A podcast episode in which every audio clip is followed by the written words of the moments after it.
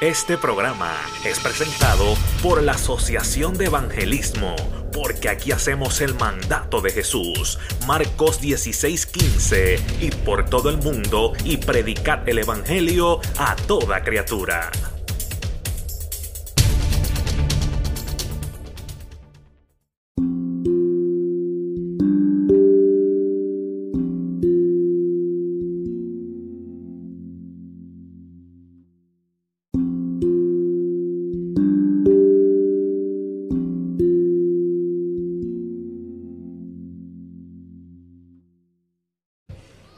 Hermanos y amigos, dice la Biblia, Evangelio según San Lucas, capítulo 7, verso 11, que en una ocasión el Señor Jesucristo, nuestro Rey, ¿cuántos tienen ese Rey? ¿Cuántos señala para arriba con un solo dedito? Como que dice, un solo Rey tengo, un solo Rey, uno nada más. Uno, no hay nadie más fuera de Él, alábalo si puede. Bendito sea su nombre. Rey de reyes, Señor de señores. Gloria a su nombre. En esa ocasión gloriosa se acercaba a la ciudad de Naín y con él venían muchos de sus discípulos y una gran muchedumbre del pueblo que también le seguía.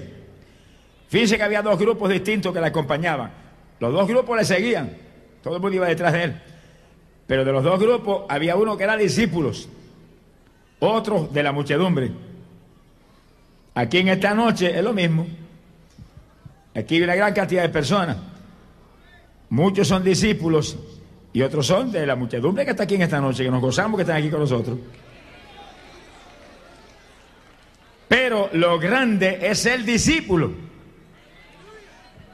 Porque cuando Jesús dio la orden y nos dictó la comisión que estaba sobre nosotros, dijo, id y hacer discípulos a todas las naciones.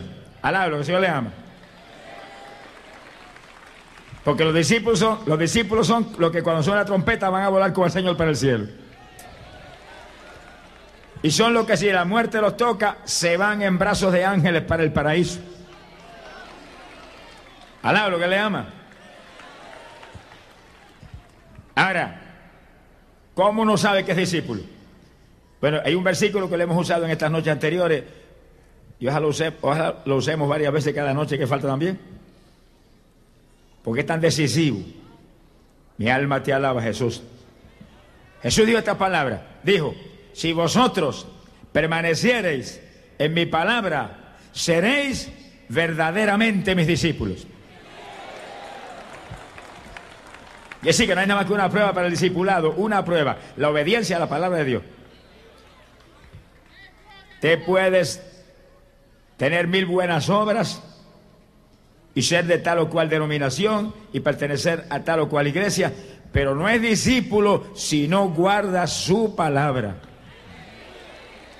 Esa es la prueba para el discipulado. Sea bendito el Señor Jesús. Y ahí había un grupo que guardaba su palabra porque la Biblia dice que eran discípulos se movían con él. Ahora, en la Biblia hay muchos preceptos y muchas ordenanzas que el Señor ha dejado que tenemos que obedecerlas si queremos ser discípulos. Y entre esos preceptos y ordenanzas hay uno, Apocalipsis capítulo 2, verso 4, en el cual el Señor le escribió una carta a una iglesia apostólica Dice que no, vale, no, no, no basta ni ser iglesia apostólica. Y le escribió una carta a una iglesia apostólica que fue fundada por Pablo. Apocalipsis 2, verso 4. La iglesia de Éfeso. Y le escribió una carta y le decía, tengo contra ti una cosa, te apartaste del primer amor. Y le dijo, mira bien de dónde has caído, arrepiéntete y vuelve a las primeras obras, o te quito como iglesia. Sonríase si puede. Quiere decir que para ser discípulo, uno de los reclamos clásicos, clave, es que tenemos que vivir en un primer amor con Jesucristo. En palabras sencillas, bien enamorado de Jesús. ¿Cuántos están enamorados de Jesús? Date la manita como un relámpago. Yo estoy enamorado de ti. Dígaselo, yo estoy enamorado de ti. Yo te amo más que a mi vida. Glorias a Dios. Un primer amor con Jesús quiere decir que uno en todo tiempo piensa en Él. No se que el bobito, usted sabe lo que es un primer amor. Alabro que el le ama. En todo momento piensa en ese ser amado, que es Jesús. En todo momento anhelante de recibir algo de Él, de hablar con Él, de sentir su presencia. Que se enamoró por primera vez, sabe que así era que vivía, desesperado por, volver la, la otra persona todo el tiempo. Y apenas se levantaba por la mañana y se despertaba, antes de lavarse los dientes, ya estaba pensando con la persona esa. Y comiendo y pensando en la persona, porque estaba en un primer amor. Ese es el cristianismo. El novio es Jesucristo. Alá, lo que le amo. Así que esto no es una religioncita muerta, ni la tradición de papá y mamá. Hay que estar bien enamorados de Jesús. Hay que vivir en un primer amor con Jesús. Si no, no es discípulo. Alabe lo que él vive. Bendito sea su nombre. Mira, hermano, yo he visto en muchas ocasiones, aún en mi propio país, Personas en liderato que llevan años y años que se convirtieron y le sirven al Señor. Y están en una campaña y comienza a alabar todo el mundo. a Dios, vamos a alabar, todo el mundo a alabar. Y todo el mundo alabando y ellos con los brazos cruzados así, mirando para los lados. Y años sirviéndole al Señor y en posiciones altas en organizaciones cristianas. Yo lo veo y digo, ¿cuándo sería que se murió? Sí, porque solo los muertos no alaban, porque lo está alabando. Alá lo que le ama. Mira, hermano, si usted lleva 50 años sirviendo a Cristo, debe alabar más duro que nadie. Porque si Dios lo ha soportado 50 años, usted tiene que agradecer más que nadie. Sonríase, que el Señor le ama. ¡Ay, Samaya Sohaba!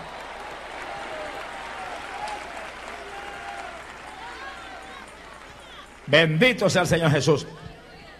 Y he oído muchas veces hermanos en las iglesias que llevan 15 y 20 años sirviendo al Señor que ven un hermanito que se convirtió hace poco y Dios lo bautizó ya con el Espíritu y salta como corderito de la manada y alaba a toda voz y danza. Y lo señalan, es que está en el primer amor. ¿Y ellos dónde están? Cabezones. Alabado sea Dios. ¿Dónde están ellos? En arenas movedizas. Lo que Señor le ama. En un primer amor tiene que estar todo el que es creyente. En un primer amor tiene que estar todo el que es cristiano. Todo el que está en Cristo. Todo el que es discípulo tiene que estar en un primer amor. Si no, usted no es discípulo. Usted está pegado con saliva al cuerpo de Jesucristo. A nadie lo que se le ama. ¡Ay, Samaya Sahaba! Poderoso Jesús. Hay poder en el Señor. Esa es la prueba clásica del discipulado, enamorado de Jesús que en todo tiempo Jesús, y en todo tiempo mi Cristo, y en todo tiempo Jesús, y en todo tiempo mi Salvador. ¡Ay, cuánto te amo! Y yo te quiero, y gloria a Dios. Y a cada rato, y a cada rato siente una corrientita por aquí, y un cosquilleo por acá, y un fueguito por aquí, porque Él también está enamorado de usted. Él también te ama, si Él es el novio. Alaba lo que Él vive, y te toca. Glorias a Dios. Hay poder en Jesucristo. Hay un segundo punto clave en la Biblia para saber si usted es discípulo o no es.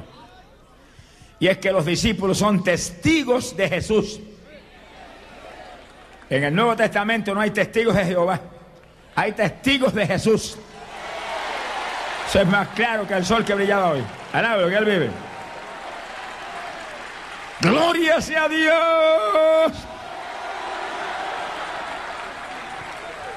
En el Antiguo Testamento sí había testigos de Jehová. Abraham era un gran testigo de Jehová. Pero un testigo de Jehová genuino. Pero ahora no. Ahora es testigos de Jesucristo. Toda la obra de Dios está en Jesús, su Hijo. Toda.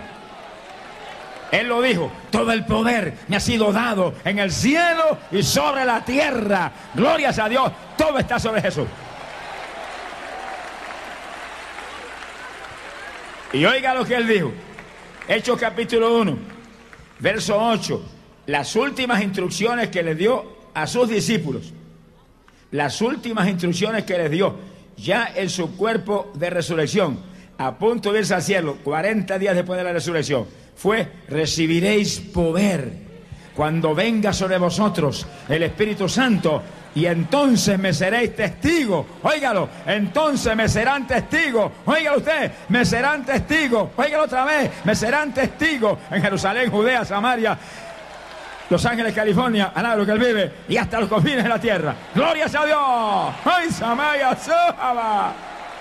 ¡Poderoso Jesús! Y si usted es mudo, hable por seña. Alabado sea Dios. Pero sea un testigo de Jesucristo. Mira, hermano, miles y miles de evangélicos, miembros de las iglesias, no le testifican a nadie de Jesucristo. A nadie.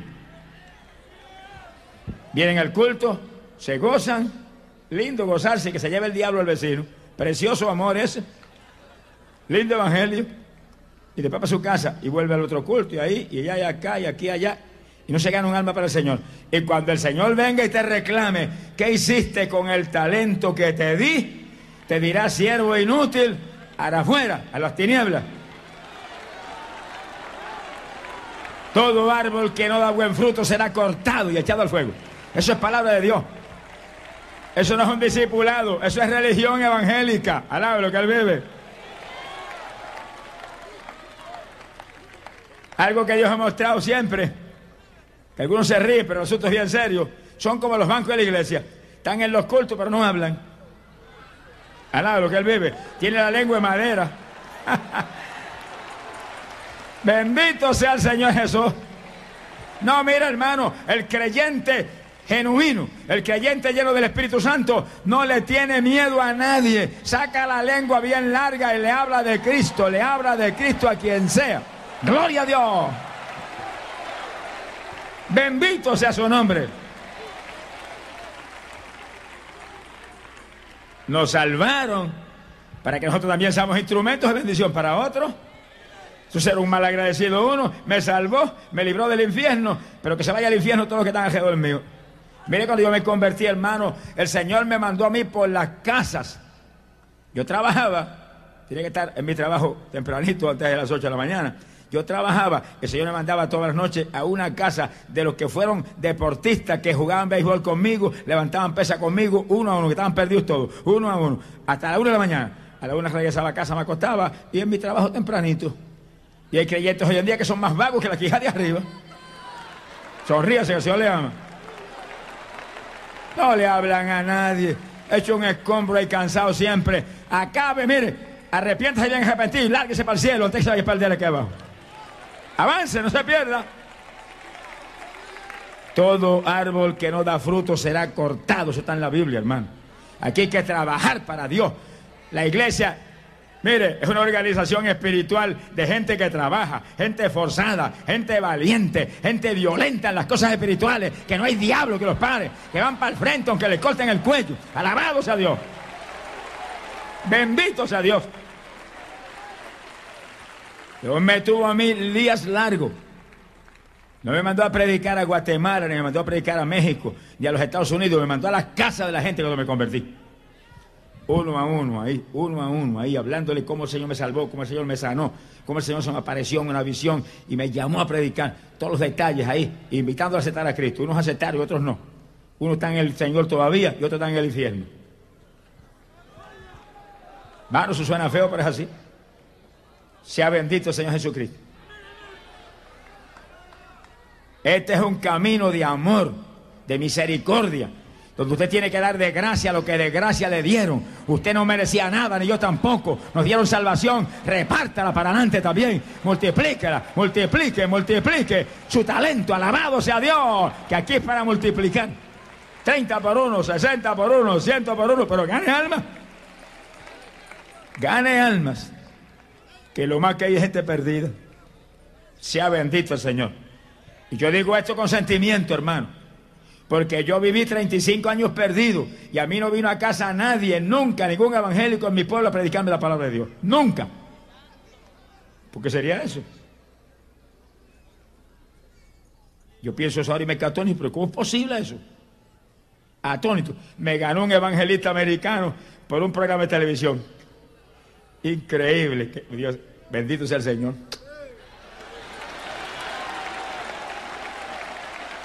Mira, hermano, si yo vivo en un lugar en el pueblo, frente a una calle principal, y al, al ladito mío hay una iglesia pentecostal, y más arriba hay una iglesia metodista, y un poquito más abajo, un pueblo pequeño, se conoce todo el mundo.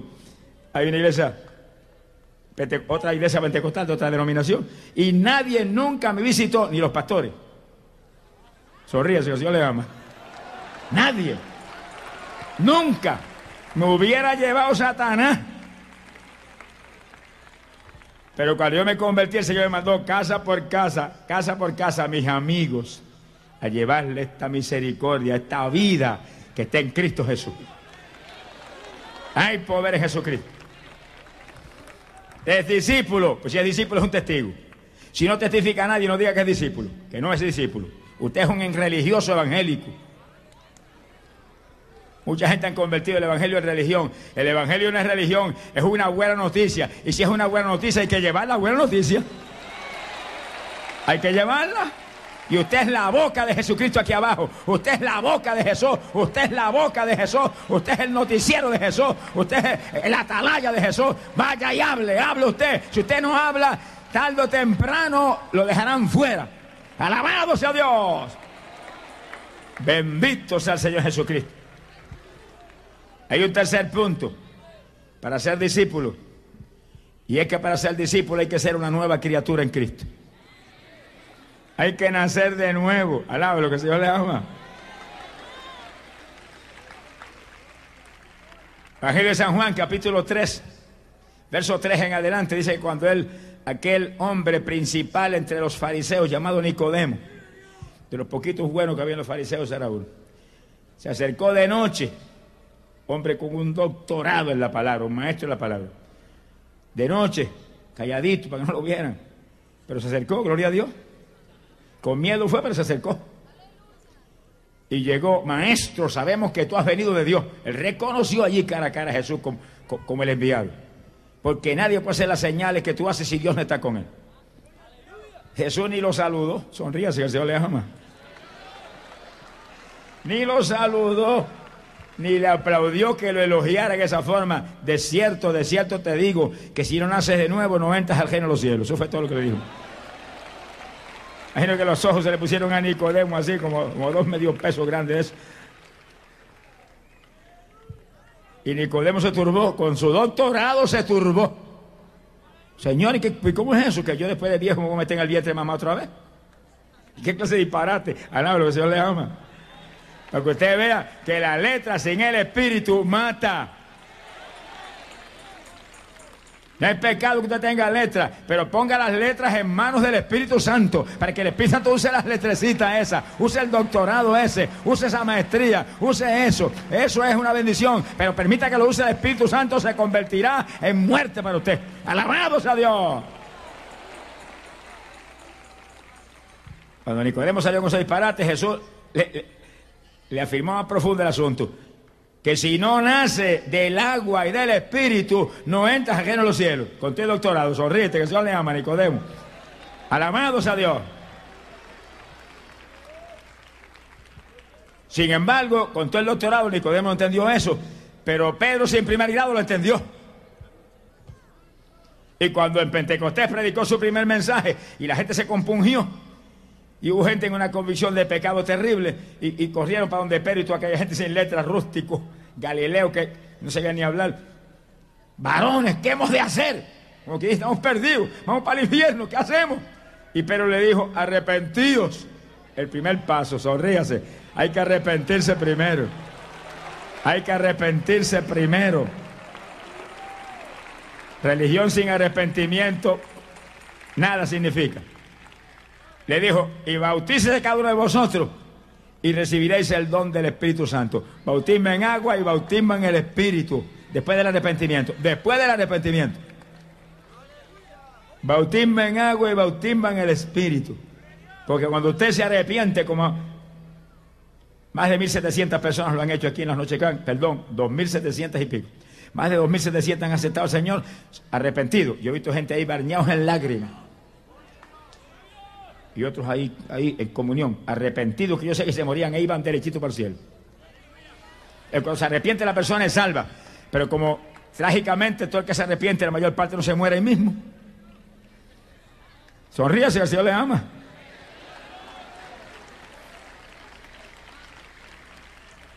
Entonces tienen que entrar por la palabra para ser discípulos. Y hay que ser bautizado en las aguas.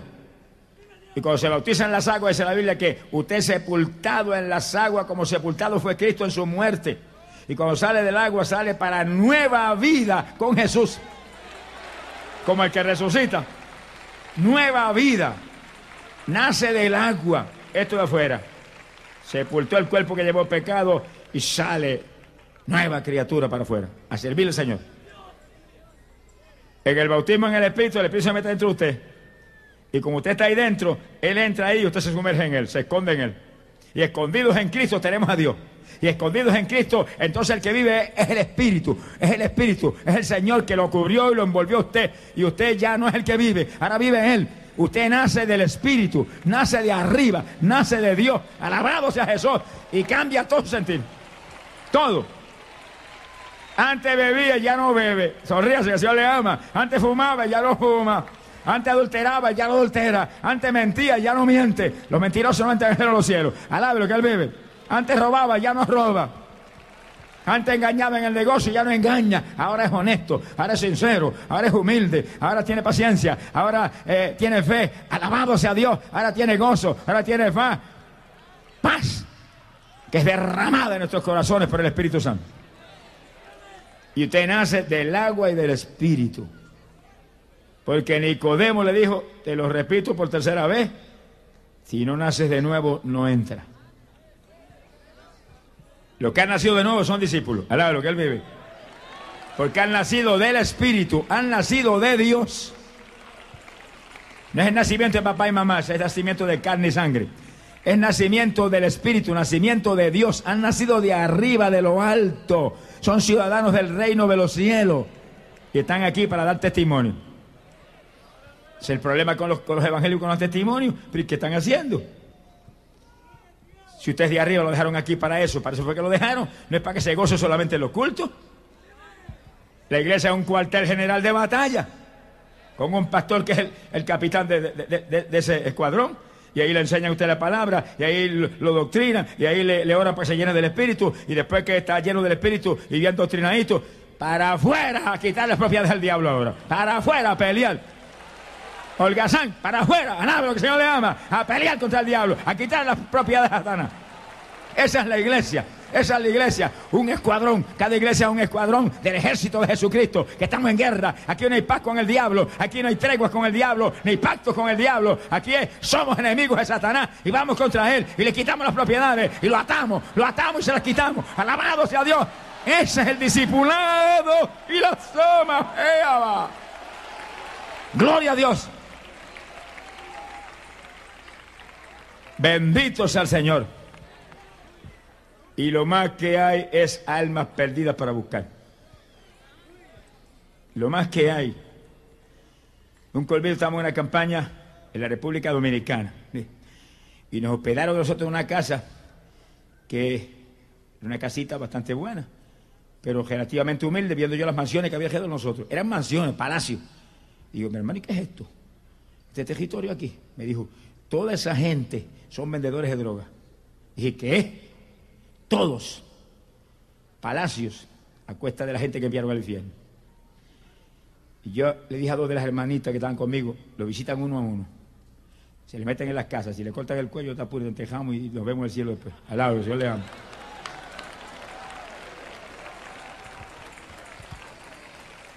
Las hermanas se fueron. El que tiene a Cristo no le tiene miedo a nada. ¿Pero a qué le va a tener miedo? Si para usted el morir es ganancia. Ah, no, lo que Señor le ama. Morir por la causa de Cristo es un privilegio. Esteban lo tuvo que hacer y cuántos mártires hubo. Las hermanitas se fueron por las casas y fue increíble lo que pasó. Como 17 personas de esas aceptaron a Cristo en las casas. Cuando regresaron, hermanos, esa gente está hambriento de Dios. Y lo que le decían, ¿por qué nadie nos visita? Hermanos, es la labor de la iglesia, visitar, ir por las casas, sanar los enfermos que en ella. Esto no es un evangelio muerto, esto es un evangelio de poder. Sanar los enfermos y anunciarle el reino de los cielos. Anuncia el reino de Dios. Y los invitaron a la campaña y todos fueron para la campaña esa noche. gente hundida en un pecado terrible, pero, pero con, un alma de Dios todavía. Mire, hermano, si los bandidos más grandes acá se han convertido y le sirven a Dios de corazón. Si más malo que Saulo de Tarso no, no ha nacido otro. Ser un bandido a, toda potencia y se convirtió y perdió hasta el nombre Pablo, apóstol de Jesucristo. El maestro de nosotros, la iglesia de la novia de Jesucristo. Alaba lo que él vive. Hay que nacer de nuevo para entrar. Por eso, amigo querido, entiéndalo, esto no es religión. Usted ha visto religiones donde los religiosos llevan 20 años y son los mismos, que roban en los negocios, que odian, que celan, que matan, que roban, hacen cualquier cosa, fuman y beben, hacen todo, adulteran cualquier cosa. Pero porque es religión, de religioso está el infierno que no le caben más ya. Pero de discípulos de Cristo Jesús hay millares en el paraíso vestidos de blanco, esperando la primera resurrección. ¡Glorias a Dios! Hay que convertirse a Cristo para que el Espíritu Santo transforme su vida. Si no nace de nuevo, no entrará nunca. Hay un punto más clave y decisivo. Los discípulos andan en el temor del Señor. Hay evangélicos que no tienen temor de Dios, mienten abiertamente. Yo he sorprendido evangélicos, hasta algunos con ministerio, metiendo mentiras que le tiembla hasta el pelo a uno. Y se mueren, van para el infierno de cabeza. Aquí no se salva nadie por ser evangélico. Aquí hay que nacer de nuevo. Aquí hay que andar en el temor del Señor. El principio de la sabiduría es el temor a Jehová. No, no es el miedo a Dios, eso no es lo que significa. Dios es lindo, precioso y bueno como nadie. Padre que ama. Pero el que anda en el temor de Dios respeta a Dios porque Dios es Rey de Reyes, Señor de Señores y Hacedor de todo lo que existe. Y es mi Padre. Y en lo humano yo respetaba a mi Padre de la tierra. ¿Cuánto más voy a respetar al Padre del cielo? Lo respeto. Ando en temor de desobedecerle. No solo porque lo respeto, sino porque lo amo y no lo quiero ofender. No lo quiero lastimar. Porque el Espíritu Santo se lastima. No contristéis el Espíritu de la gracia, dice el Señor. Se lastima de cualquier cosa que usted haga que esté fuera de orden. Usted tiene que moverse en temor, no lastimar al que le ama tanto. Sea bendito el Señor Jesucristo. Y el que ha nacido de nuevo y el que es un discípulo de verdad, se mueve pensando, ¿le agradará esto a Dios o no le agradará? Está muy inquieto en hacer lo que le agrada y no hacer lo que no le agrada. Y si quiere probar las cosas que hace para saber si le agrada o no, la Biblia dice que todo lo que hagas de obra o de palabra, lo hagas en el nombre de Jesucristo y para gloria a Dios Padre. Una vez me dijo uno, ah, el fumar no es pecado. Yo dije, pues usted hace eso en el nombre de Jesucristo y para gloria a Dios Padre. Se quedó callado.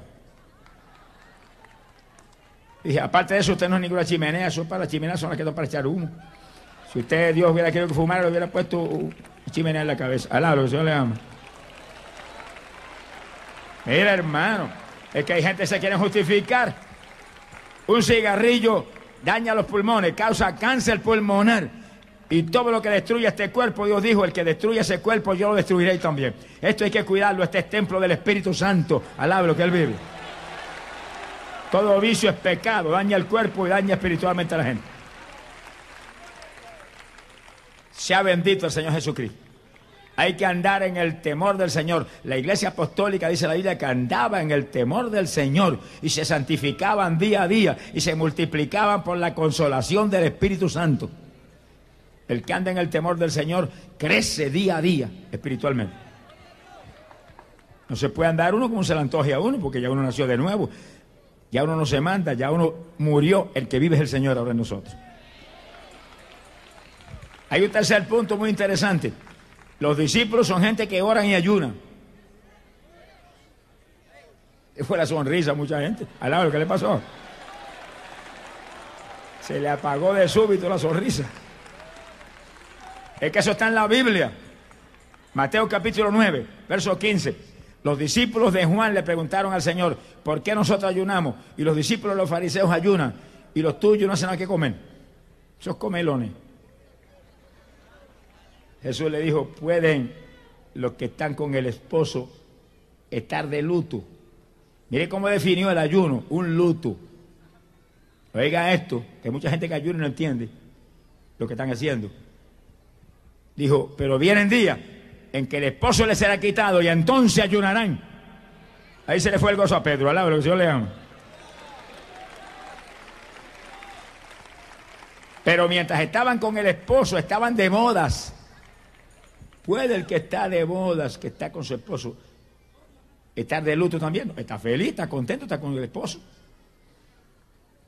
Que sí que el ayuno es como un luto, donde usted entra y deja de comer porque siente tristeza de ver cuánta gente hay perdida que van rumbo al infierno y usted quiere rescatarlos para Dios. Y el ayuno que Dios escogió, dice la Biblia, Isaías 58, el ayuno que Dios escogió es el que hacemos para romper todo yugo, desatar las ataduras injustas y dejar ir libre a los oprimidos. No ayune por sus boberías, ni por sus pamplinas, ni por sus problemitas. Entréguele eso a Jesús que se encargue de resolverlo. Ayune por las almas ligadas al diablo en el pecado. Alabados a Dios. Para eso es el ayuno. Es un luto. Usted está llorando por gente que está muerta y usted lo quiere resucitar. Y que está aquí que no se ha convertido el Señor, óigalo, óigalo claro. Todo el que comete pecado, dice la Biblia, es esclavo del pecado. Y dice más, y la paga del pecado es muerte. Todo el que está aquí, que está en pecado, hay una sentencia de muerte sobre usted ahora mismo. Usted está bajo una sentencia de muerte y es muerte eterna, muerte espiritual, es el infierno eterna condenación. Por eso que se mete en ayuno, está de luto, está llorando por los que están muertos espiritualmente para que resuciten. Alabados a Dios. Benditos al Señor Jesús. No hay otro propósito de ayunar. El ayuno que Dios escogió es. Es un ayuno en amor. Todas vuestras cosas se hagan en amor. Usted ayuna en amor por los demás. Y mi problema, entrégueselo al Señor y gíreselo en la cara al diablo. Alablo, que el Señor le ama. Ay, usted no tiene problema. No, yo no tengo ninguno porque todos los problemas se los entregaba a Jesucristo. Cuando el diablo me recuerda el problema, le digo, diablazo, lo tiene el Señor. Vete, discute con él allá, mira a ver si, si le puedes si le puedes poner alguna preocupación a él. Y me, río en la, me le río en la cara. Cuando el diablo le, le traiga a usted problemas y le ponga problemas, ríe esa carcajada. Danse en el espíritu, salte y dígale, diablazo, no tengo problema, soy de Cristo, eh, tengo gozo, tengo paz, estoy bien, gloria a Dios, estoy feliz, tengo asiento en el cielo y tú no. Alabado sea Dios, Cristo vive. Cuando hay fe, se mueve en victoria uno. Y cuanto problema viene, que viene, viene, mire, por aguacero se los entrega al Señor. Una oración de entrega, te entrego este problema, es tuyo. Cuando el diablo te traiga el problema, dile, no, te equivocaste de cliente, mijo. El problema lo tenía yo antes, pero ya no se lo entregué a Cristo. Dialoga con Él. Alaba lo que Él bebe. Y sonríase. Sonríase que el Señor le ama. Alabados a Dios. Mi alma te alaba, Jesús. Hay poder en Jesucristo. Señor ha mostrado que hable victoria siempre. Piense positivo siempre. Esté gozoso siempre, lo dice la Biblia. Está siempre gozoso. Está siempre gozoso. En la prueba, gozoso. Dios lo permitió, obra para bien. En las tribulaciones, feliz, alegre. Dios lo permitió. Hay bendición que viene en el asunto. Tranquilo. Alabamos a Dios. Mi alma te alaba, Jesús. El ejército de Jesucristo es un ejército que está en victoria, en victoria, en victoria. Aquí no hay temor, aquí no hay temor, aquí no hay duda, aquí no hay incredulidad, aquí hay fe, aquí hay confianza, aquí hay felicidad, aquí hay paz, aquí hay gozo, aquí hay risa. Nuestros labios se llenarían de risa. Alabado sea Dios en todo tiempo. Glorias a Dios. ¡Ay, Samaya, Soja! Somos herederos del reino de los cielos. El reino de los cielos es nuestra herencia. ¿Cómo está triste entonces? La única tristeza es por los que están perdidos. Cuando metemos en ayuno lloramos por ellos y gemimos y llora y gime y grita. Y Señor engendra, hijo, sálvalo, rompe el yugo del diablo. Este ayuno para que se rompa el yugo del diablo. Y se rompe los yugos del diablo y se salva la gente. Resucitan. Glorias a Dios. Todo amigo que está aquí, entiendo al amigo.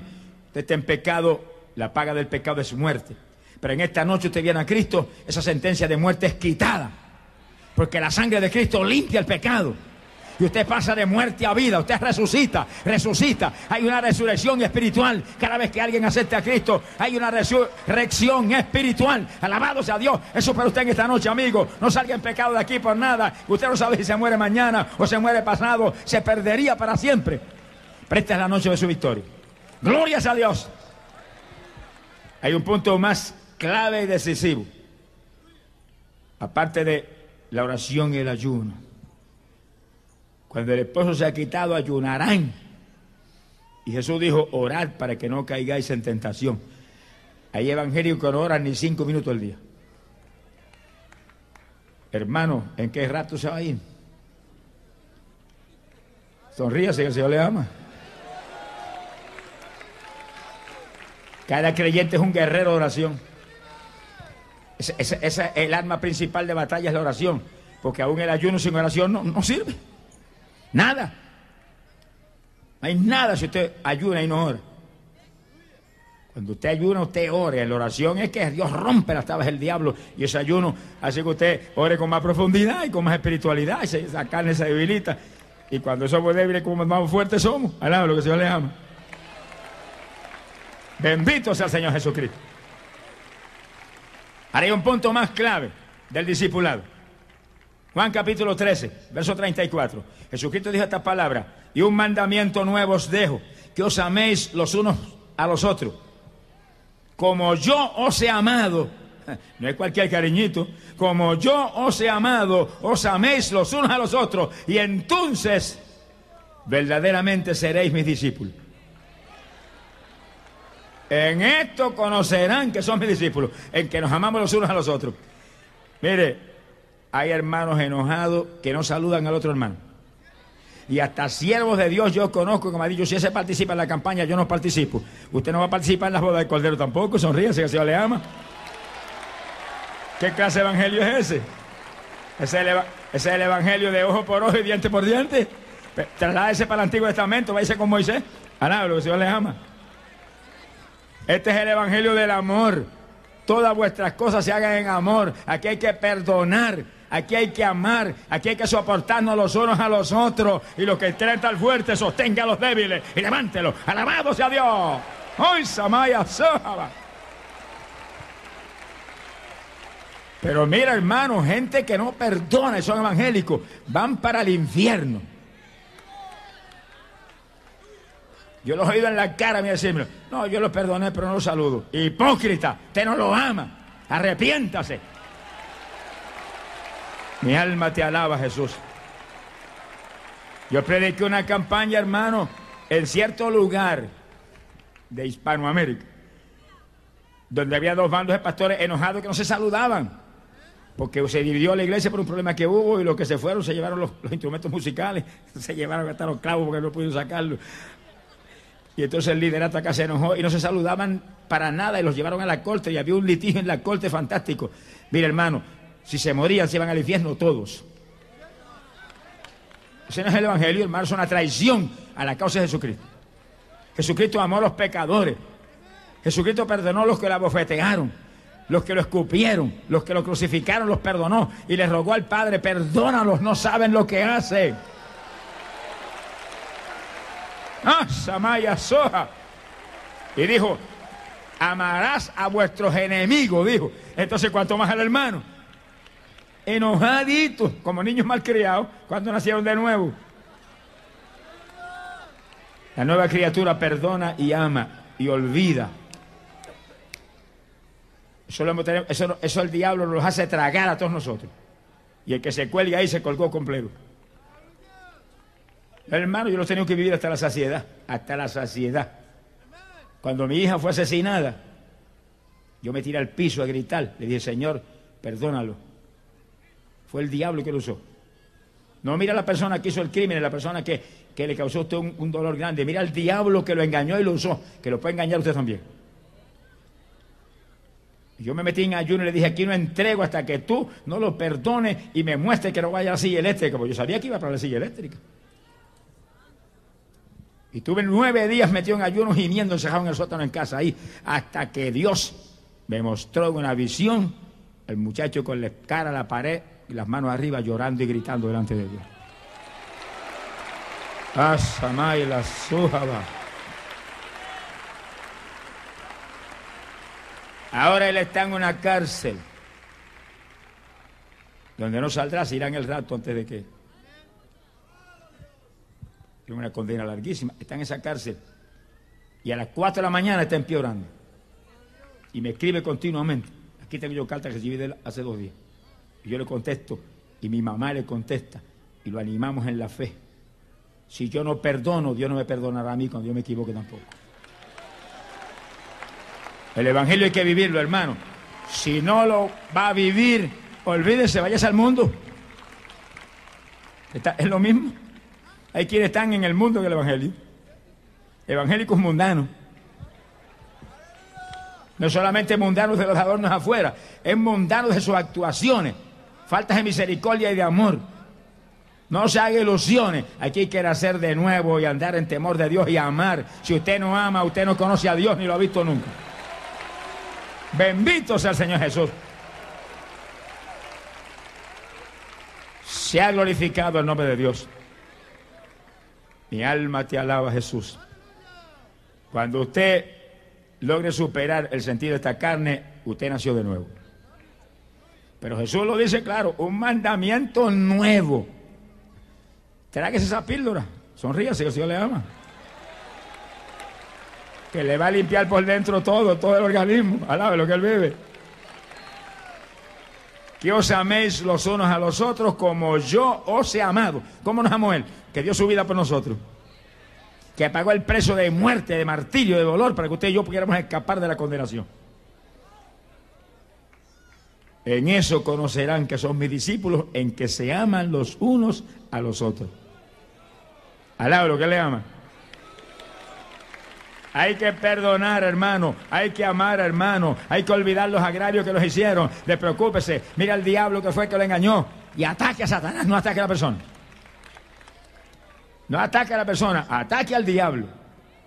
Y átelo échalo fuera y verá que esa persona se levanta. Y usted va a alcanzar gracia y bendición del cielo. Ahora dice que el Señor lo seguía también una multitud de gente, aparte de los discípulos. ¿Y por qué iban detrás de él? Bueno, algunos simpatizaban con él, les gustaba ver milagros y lo más que el Señor hacía eran milagros, se gozaban viendo milagros. Algunos estaban enfermos y querían que el Señor los sanara. Otros estaban convencidos de que era la verdad. Pero aquí no basta con convencerse, hay que convertirse. Alaba lo que el Señor le ama. Convencidos aquí del infierno montones. Pero convertidos vuelan para el cielo si la muerte los toca. Alabados a Dios. Ahora, cuando Jesús llegó a la puerta de Naín y su multitud entraba por la puerta hacia adentro de la ciudad, también de la ciudad para afuera salió otra multitud. Y la multitud que salía para afuera dice que era un difunto, un muerto para el cementerio, un difunto, hijo único de su madre, la cual era viuda que había muerto y lo venían a enterrar.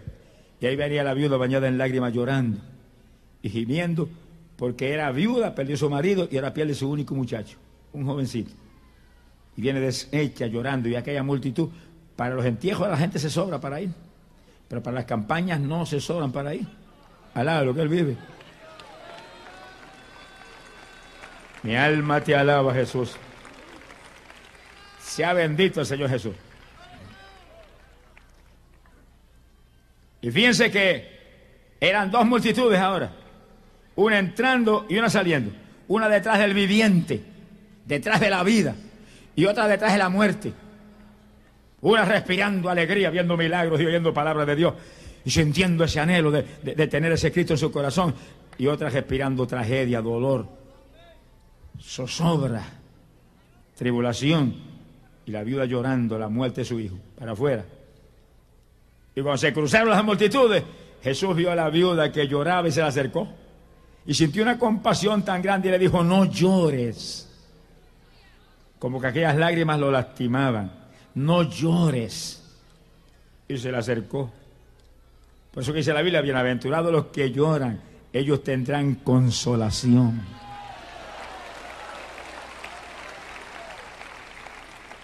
No le entienda mal, entiéndalo bien. No llore por vanidades. Y porque el partido favorito suyo perdió el, perdió el juego. Depende al diablo. Ni llore porque todavía no ha encontrado trabajo, no. Llore por cosas genuinas. Esa mujer lloraba porque era su hijo único, jovencito. Pero los cristianos lloramos por las almas perdidas para que se salven. Y por los enfermos para que se sanen. Y por los hermanos para que no sean mediocres espiritualmente, ni mundanos, ni tibios, sino que se calienten y se llenen de fuego. Alaba lo que él vive. Bendito sea su nombre. Ay, pobre Jesús. Jesús mismo lloraba cuando frente a la tumba de Lázaro, Juan capítulo 11, verso 33,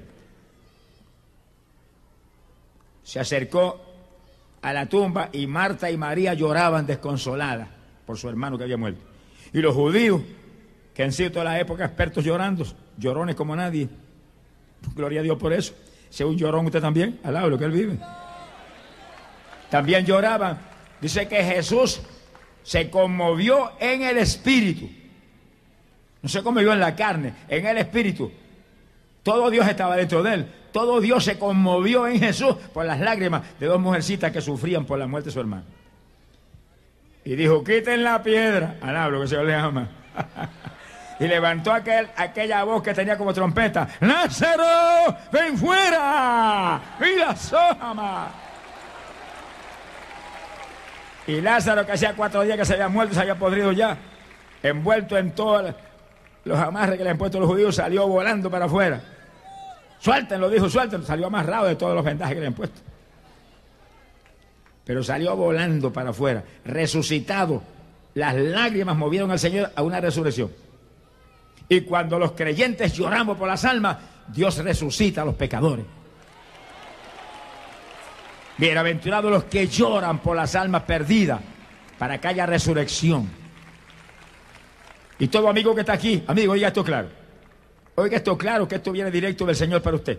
Aquí hay gente que ha llorado por usted. Aquí hay gente que vigiló por usted. Aquí hay gente que está orando desde por las madrugadas, cansados y extenuados, para que Dios lo salve a usted. Por eso en esta noche lo van a resucitar, amigo. Lo van a resucitar. Porque usted está muerto en su pecado, pero Dios le va a dar vida en esta noche. Le va a dar vida en esta noche. Lo va a perdonar. El pecado va a desaparecer, porque el pecado queda lavado con sangre en el segundo que usted acepta a Cristo arrepentido. Y ahí usted resucita, pasa de muerte a vida. Glorias a Dios. Bendito sea Jesús. Esta es su noche, aprovechela. Por eso que esta campaña no es la campaña de un evangelista y de un evangelista menos. Es la campaña de la iglesia del Señor, donde se unen todos los ministerios para poner al diablo bajo nuestros pies y quitarle las propiedades. Y cada amigo diga esto y entiéndalo, porque el evangelio es una cosa bien clara. Todo el que comete pecado es esclavo del pecado. ¿Por qué es esclavo del pecado? Porque usted es esclavo de un tentador que le hace pecar. Y lo que usted no quiere hacer lo hace, porque lo obliga a aquel otro. Y por eso dice la Biblia que el que comete pecado es del diablo, porque el diablo peca desde el principio y hace pecar a la gente que va. Y si usted se muere, se lo lleva. Y Dios no puede hacer nada.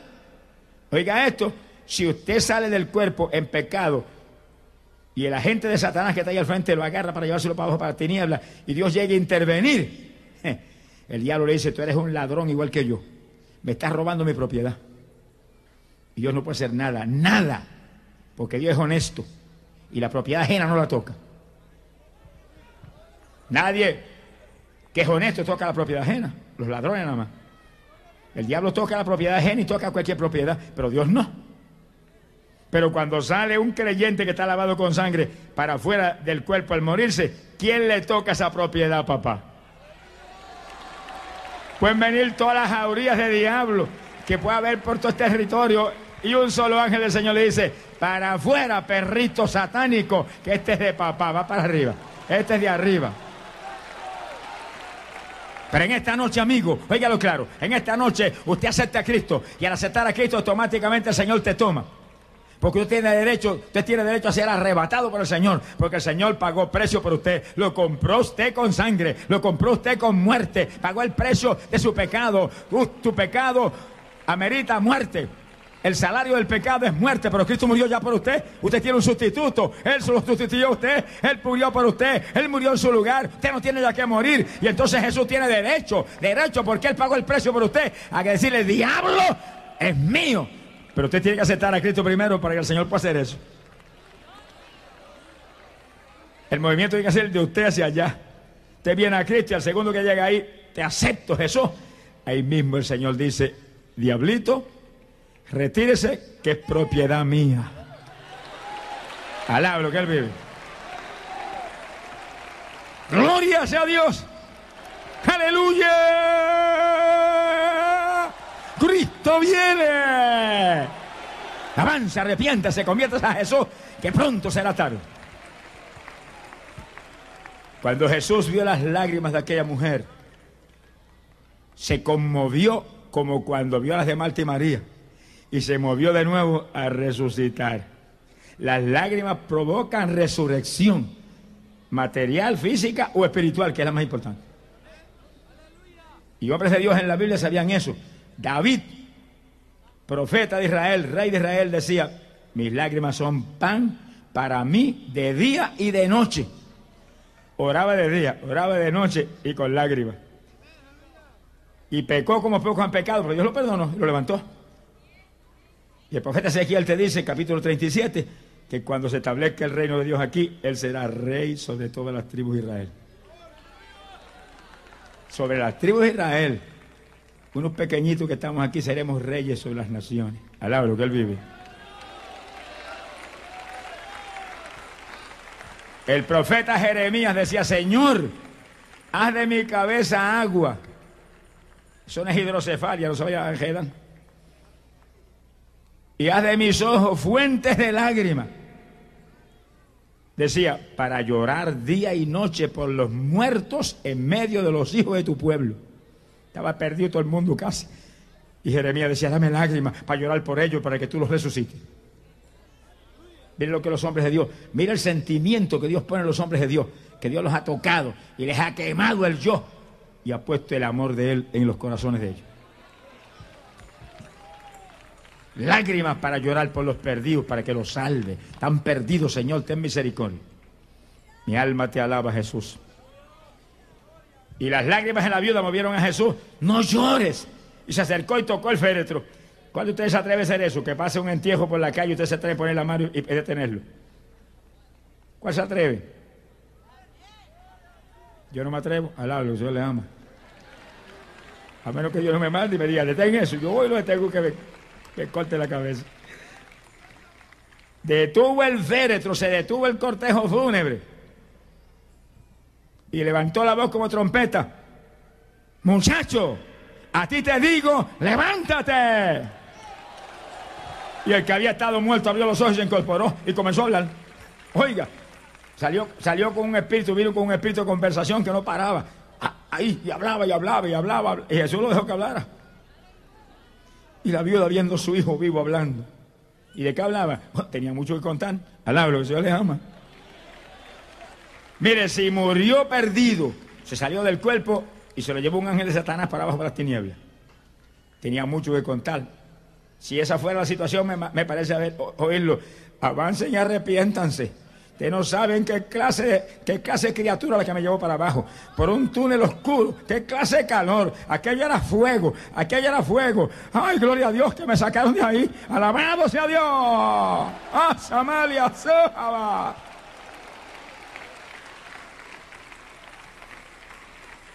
Si murió salvo, el cuento era más lindo.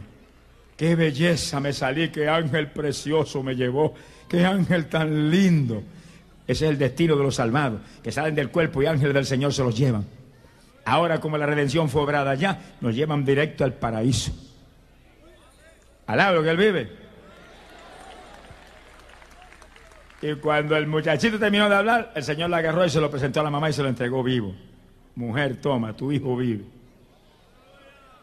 Toda madre que está aquí, madre, usted que está ahí, convertido sin convertir, usted que está ahí, Cristo también quiere traerle sus hijos a usted vivos. Si usted es convertida, tiene derecho a reclamar. Bendita será tu simiente, dice la Biblia, mujer. Como olivas verdes serán plantados tus hijos junto a tu mesa. Y una promesa más clara y más precisa, yo salvaré tus hijos. Reclámelos, madre. Reclámelo, ore por ellos, ayune por ellos, llore por ellos. No se va a perder un cabello sus cabezas, pero usted tiene que hacer su parte, tiene que hacer su parte. Alabado sea Dios. Mire, hermano, si alguien lo sabe, soy yo. Porque mi hija no estaba muy firme en el Señor. Ella aceptado al Señor y después que lo aceptó, estaba titubeante por el problema que tuvo su matrimonio y demás. Estaba muy titubeante y yo gimiendo por ella, y llorando por ella, y clamando por ella, y ayunando por ella. Y después de esa muerte yo me metí en ayuno y le dije, Señor, muéstrame a mi hija salva, porque tú la salvaste. Sin, sin titubeo de ninguna clase. Dios me prometió y Dios no es un Dios que mienta. Como esquinas labradas, como en un palacio serán tus hijas. Eso está en la Biblia. Y cuando yo llevaba cinco o seis días de ayuno encerrado, me dio una visión, me mostró a mi hija, vestida de blanco, mirando aquel con aquel rostro de descanso y de paz. Yo dije, gracias Señor, que tú no fallas ni mientes. ¡Ah, Saba! Bendito sea tu nombre. Toda madre que está ahí que no es convertida, madre que están ahí que no han aceptado a Cristo, madre que están ahí que están en pecado, se le van a perder sus hijos y usted también. Pero madre, si usted viene a Cristo, si usted ama a sus hijos de verdad, acepte a Cristo, que le va a poner un seguro de vida a sus hijos y comienza a vivir para Él, que te va a salvar esos hijos, madre. No permita que el diablo derrotado, mentiroso, le lleve sus hijos cuando Cristo pagó precio por ellos. Madre, acepte a Jesús. Padre, acepte a Jesús y clamen por sus hijos, que se los va a salvar. Ahora hay muchos evangélicos que se les pueden perder sus hijos. Perdidos están ellos. ¿Qué van a reclamar? Más en el mundo que, que en el Señor llenos de mundanalidad y de vanidad y no oran nunca, ni buscan a Dios. ¿A quién le van, a reclamar? Cuando le reclame Dios mis hijos, te va a decir que hijo un hijo, arrepiéntete tú. Limpia y santifica tú tu vida. Gentes enojados unos con otros, que ni se saludan ni se hablan. Aunque tenga ministerio, si usted no está en un primer amor con Cristo, si usted no es un discípulo, si usted no está viviendo una vida santa y limpia, no reclaje hijos ninguno, que usted no tiene derecho a reclamar nada. Pero muévase en el Señor firme, muévase en el Señor en amor, muévase en el Señor lleno del Espíritu Santo y con compasión, clamando y gimiendo y orando y apartado de este mundo asqueroso y pida que le van a responder. Si estáis en mí, dice la Biblia, como dice la Escritura, la Biblia dice bien claro, ríos de agua viva manarán por su interior. Pero también dice que si estás en el Señor, todo lo que pidas te lo dará. Eso que hay que estar en el discipulado, hay que ser un discípulo que testifica de Cristo, que vive en santidad, que está firme en la palabra, que ora, que ayuna, que busca a Dios, que su vida es Cristo. Entonces pida, pida, Clama a mí, yo te responderé. Estoy atento a tus oraciones. Si estáis en mí y mis palabras permanecen en vosotros, pedid todo lo que querráis y se os dará. Alabado sea Dios. Ese es el Evangelio. Oiga esto y terminamos. Las lágrimas resucitan. En Argentina yo la campaña en el Chaco, región por allá, por lo profundo del país. Y una señora que vino con una nena muy grave se le murió en la campaña. Un mujer me dijo, se murió la nena. Le dije, pues dile que no se vaya, que el Señor resucita a los muertos también. Cuando vayamos los enfermos, pase con la nena enferma. Con la nena muerta. Cuando yo vine a hablar por los enfermos, hacía ahora que la nena estaba muerta y estaba rígida. Y yo se me olvidó el asunto y oré por los enfermos y testificó un montón de gente. Y yo estaba velando la escalera para salir volando, porque los hermanos argentinos son muy cariñosos, hermano. Pero algunos son todos grandísimos y le aprietan a uno que las costillas le grujen a uno. Y yo iba a salir corriendo. Cuando ponga el pie en la escalera, la mujer con su nena muerta en los brazos, así, rígida. Sus ojitos así, enclavados así, como un témpano de hielo. se me murió. Y aquellas lágrimas corrían. Y yo dije, si me paro aquí, no salgo toda la noche. Le puse la mano a la nena así y dije, Señor, permite que su alma vuelva a su cuerpo y viva. En el nombre de Jesús lo hiciste. Salí corriendo y me fui. Pero según corría, la resucitaste, la resucitaste, lo sé que la resucitaste, mañana la veo, estoy seguro que la veo mañana. Ya no sé, llegué yo a la campaña y buscaba y no veía a la madre por ningún sitio. Y buscaba y buscaba, mentira del diablo, tú lo hiciste, yo lo creí. Y cuando llegamos a testificar los enfermos, veo a la señora que viene subiendo por la escalera con la nena en los brazos. Y los ojitos le brillaban a la nena mirando para todos lados. Y me dijo, me la resucitó. Usted se fue corriendo y apenas usted iba unos pasos para allá, abrió los ojitos y comenzó a respirar. Según él ha resucitado, también resucita los pecadores que están muertos en el pecado y resucita cualquiera. Alabado sea Dios. Venga Cristo en esta noche. No se vaya sin Cristo. Esta es la noche de su victoria. Él le llama. No se vaya perdido. Él te trajo aquí a salvarte. En esta noche lo aceptas y te va a resucitar. Vas a pasar de la muerte a la vida. Alabado sea Dios. El que vive en Cristo, nueva criatura. Las cosas viejas pasaron, todo en Cristo es hecho nuevo. ¿Cuántos alaban? Vamos a cerrar nuestros ojos. Inclinemos nuestras cabezas y cada hermanito y cada querido amigo mire al Señor. Padre, he predicado tu palabra. Tu palabra es vida y potencia de Dios para salvación. No permitas que nadie, Padre, nadie, ni una sola vida que está aquí perdida se vaya a ir de aquí sin salvación. Todos los hermanos en un clamor gigante, en un clamor ahí, continuo, sin tregua, clamando hermanos para que Dios salve. Que nadie se vaya a ir de aquí sin salvación. Mientras los hermanos claman, voy a orar por aquellos que van a aceptar a Cristo de todo corazón todos los que van a aceptar a Cristo de todo corazón. Vamos a ir pasando hacia acá ligerito. Vamos a formar un grupo aquí frente a los Ujieres. Voy a orar por ustedes en breve. Oración de fe por vuestra salvación. Dios bendiga. Caballero que, que pasa, el otro varón que pasó la dama que por este lado con la jovencita, damos gracias a Dios. Y usted, amigo querido, usted que está ahí en algún lugar, usted que está ahí en algún lugar, ahí al frente, ahí al frente, o allá arriba en las gradas, pase ligerito, que es la noche de Dios para usted, es el momento de Dios para usted. Te va a perdonar, te va a salvar, te va a librar de eterna perdición. Amigo querido, aprovechese, antes de que sea tarde, reciba a Jesús. Dios bendiga las muchas almas que pasan, los que están en las gradas, los que están en las gradas, los que están en las gradas no importa la parte que usted esté, camine para acá abajo. Si usted está en la grada, mire, de la mitad de la grada para acá, camina hacia la derecha suya y aquí está la salida. Dios bendiga a la jovencita que pasa. Damos gracias a Dios por ella. Y Dios bendiga dos jovencitas más que pasan por detrás. Bendito sea Dios. Amén. Los que pasaron al frente, repito, en el segundo que usted lo acepta así públicamente y lo hace de corazón, inmediatamente Él te perdona, su sangre limpia el más mínimo pecado. Usted pasa de la muerte a la vida. ¿Cuántos de los que han pasado aceptan ahora mismo de todo corazón a Jesucristo como único y suficiente Salvador? Levanten la mano alta los que lo aceptan de corazón, que voy a orar con ustedes inmediatamente. La Maya, precioso Maestro Jesús,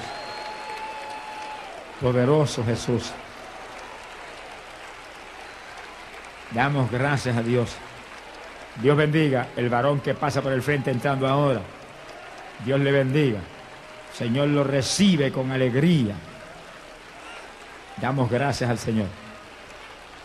Ahora mismo, como mi único Salvador, te acepto Jesús públicamente. No me avergüenzo de ti. Perdona mis pecados. Entra en mi corazón. Cambia mi vida. Lávame en tu sangre. Y ayúdame que yo permanezca firme en tu camino. Firme en la iglesia. Que sea bautizado y que sea lleno del Espíritu Santo. Gracias Jesús. Creo en ti Jesús. Y soy salvo. Soy salvo ahora. Creo en ti Jesús. Y tu sangre limpió mis pecados. Amén. Gloria a Dios. Hoy la soja Poderoso Jesús. Mi alma te alaba, Señor. Oramos. Padre bueno, mira la multitud de enfermos que está confiando en ti, Señor. Ellos saben que el hombre no sana, pero saben que tú sí sanas. Y yo clamo con todo mi corazón para que tú toques esos cuerpos. Toque esos cuerpos. No me dejes uno solo que tú no toques. Mete ese fuego sanador en esos cuerpos.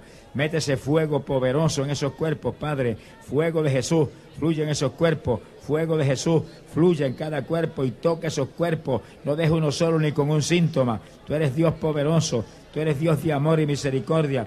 Tú eres Dios sanador. Este es momento, momento tuyo para sanar. Dios mío, glorifícate en ellos que han venido creyendo en ti. Mete ese Espíritu Santo, Espíritu Santo, entre en cada uno de ellos. En el nombre de Jesús, Espíritu Santo, fluye en cada cuerpo. Ay, Dios mío, tócalos y créale todo nuevo. La gloria te la vamos a dar a ti. A ti solamente te vamos a dar la gloria, Padre. A ti, solamente a ti. Te vamos a dar la gloria. Bendito sea tu nombre. Ahora mismo, Padre. Hoy Samaya, Samalaya, Sohaba. La risa. Ahora mismo, Padre. Hoy la soba, el. Bendito sea Dios. Bendito sea tu nombre.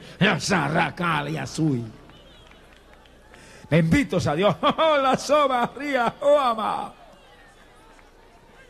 Ahora mismo, en el nombre de Jesucristo, digo Padre creyendo que por su llaga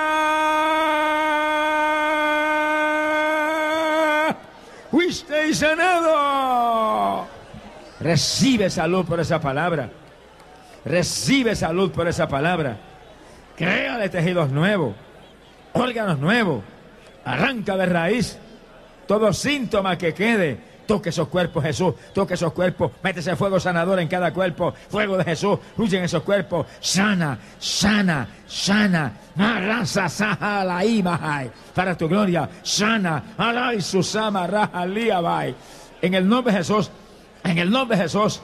En el nombre de Jesús. Por el poder de tu palabra. Glorias a Dios. Alabados a Dios. Gracias que lo hiciste. La gloria es tuya. Gracias que lo hiciste. Benditos a Dios. Gracias que lo hiciste. Alabados a Dios.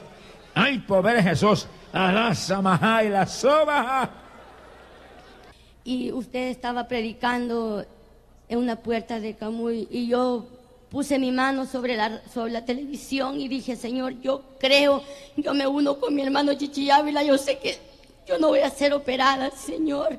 Y otro día cuando me llevaron a la sala de operaciones, me, di, que me sacaron las mangueras de la nariz que me habían metido hasta mi estómago, dijo el doctor, Oye, ¿qué pasó? Dice, tú tenías 24 piedras. Y sí, le dije, pero es que usted no sabe algo.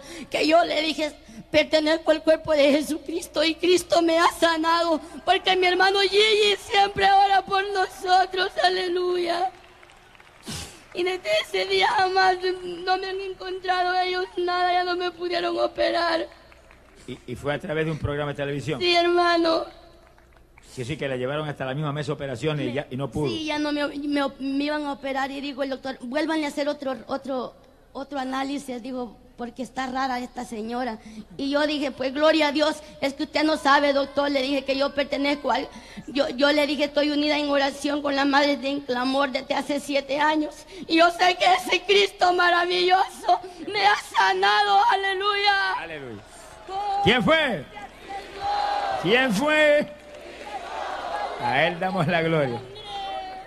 Qué bueno, damos gloria a Dios, hermano. Gracias, Padre, aleluya, aleluya. Gracias a Dios que es tan bueno. Yo desde hace como un año que me lastimé la espina dorsal, no he podido trabajar ni nada, pero ahora no creo, sino que estoy seguro que Cristo me salvó. Aleluya. ¿Qué dijo el médico que tenías ahí en la columna? Que tenía un disco zafado, pero ahorita, ahorita sentí algo caliente y que sentía, yo estoy seguro, no lo creo, sino que estoy seguro. Aleluya. Fíjate bien. Dobla y tócate los zapatos ligeritos.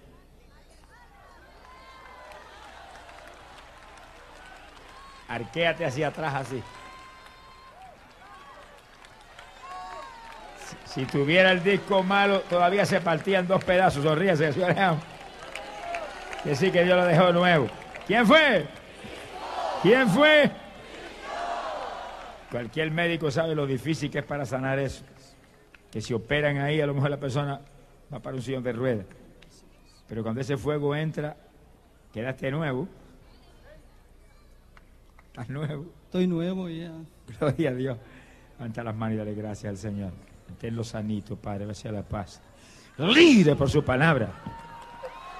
Alabanza sea Dios. Gloria a Dios. Alaba lo que Él vive. Alaba lo que Él vive. Tiene columna nueva de verdad.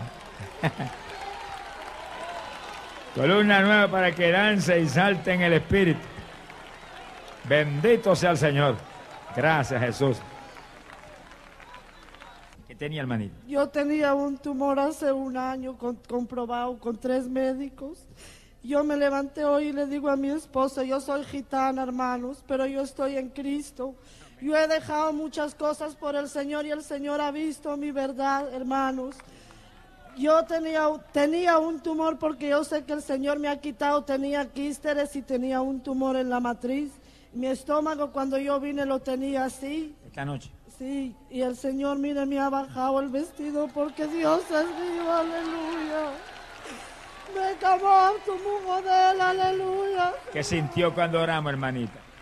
Yo sentí un fuego, un calor que me decía, estás sana, estás sana. Yo digo, sí, Señor, porque tú estás aquí, Señor. De ese fuego entra, no hay tumor que se resista.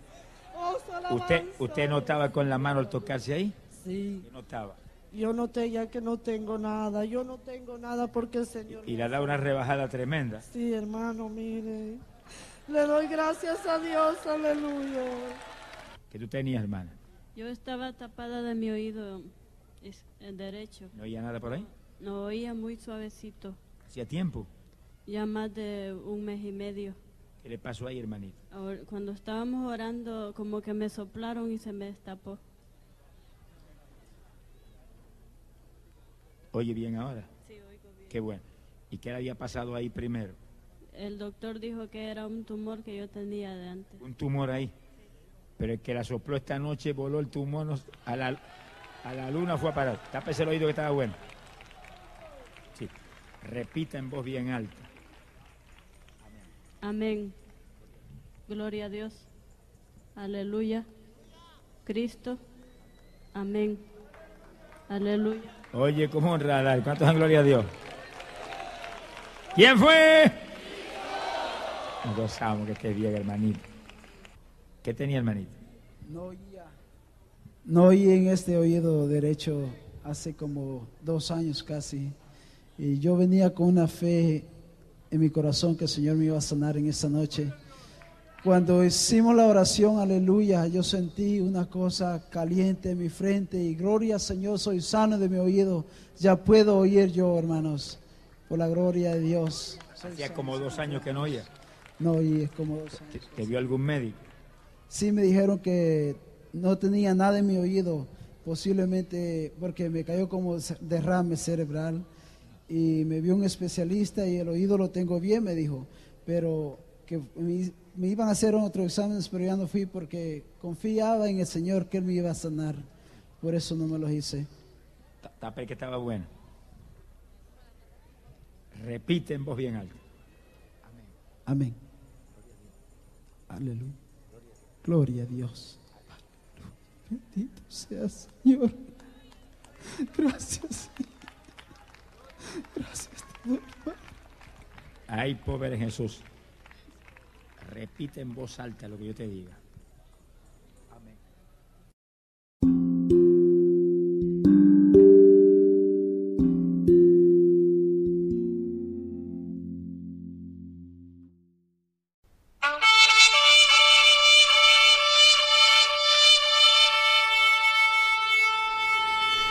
Este programa fue presentado por la Asociación de Evangelismo Hebreos 4:12. Ciertamente, la palabra de Dios es viva y poderosa, y más cortante que cualquier espada de dos filos. Penetra hasta lo más profundo del alma y del espíritu, hasta la médula de los huesos, y juzga los pensamientos y las intenciones del corazón.